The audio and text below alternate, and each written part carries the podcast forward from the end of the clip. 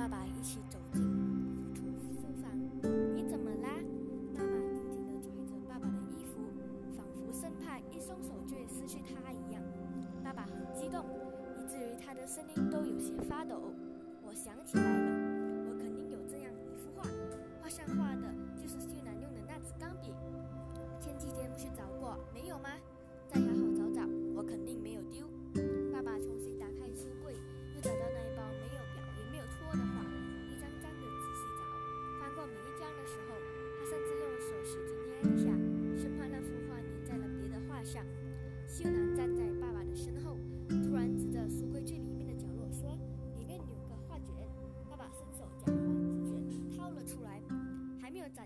叫起来：“就是他！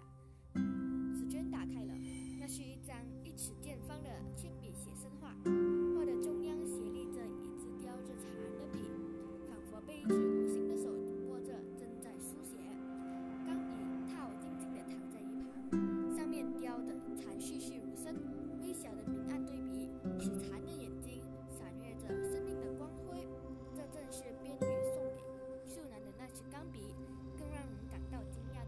是那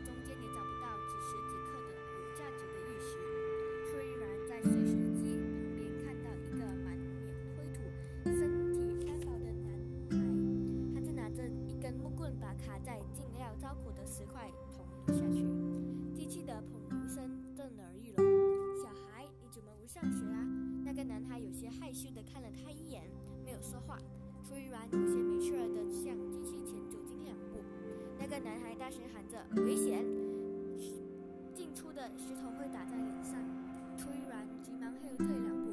“你是不是也很危险吗？”男孩笑了笑，露出一排洁白的牙齿。崔然发现这个眉目清秀的孩子，如洗去脸上的尘土，他是很精神的。你怎么不上学啊？崔然不甘心地问。我上学，几年级？初三。怎么在这里干活？上午上学，下午在这里干活。每天多少钱？那个男孩伸出一根手指头，十块钱，一块钱。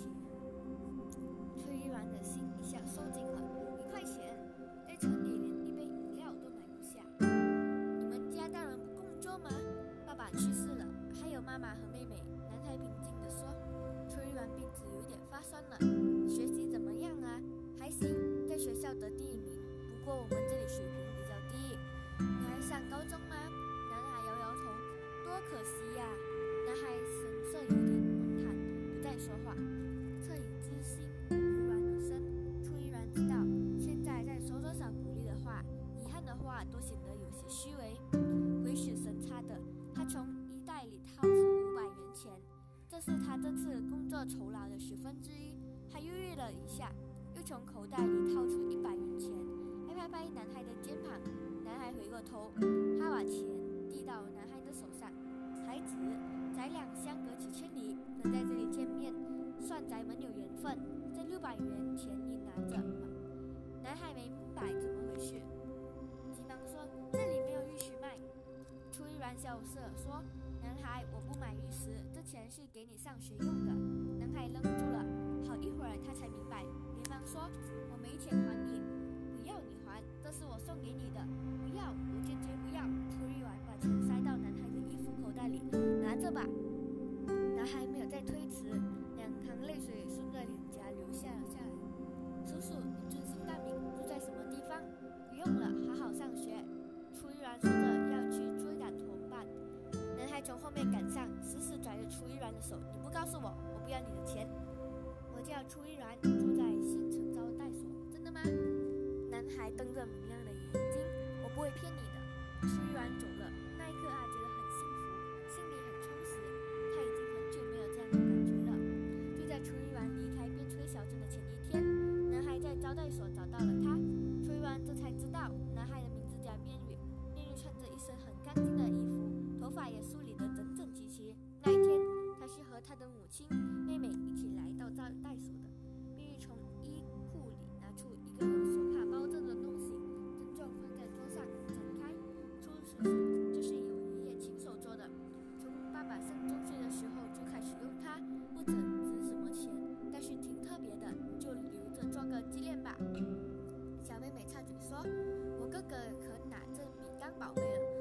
时候还放在枕头边他从来不让我动。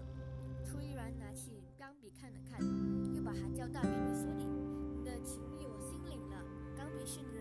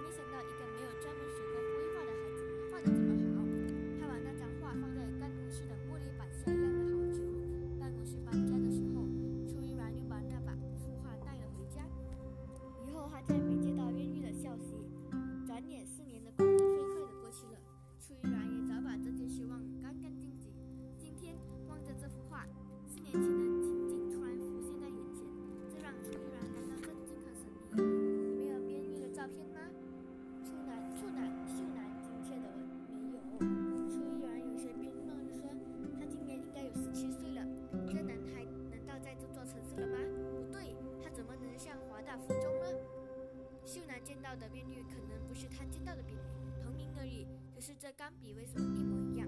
崔玉百思不得其解觉得脑袋胀得很痛。不行我一定得到那个小镇去看一看。崔玉像是自言自语爸我也去秀楠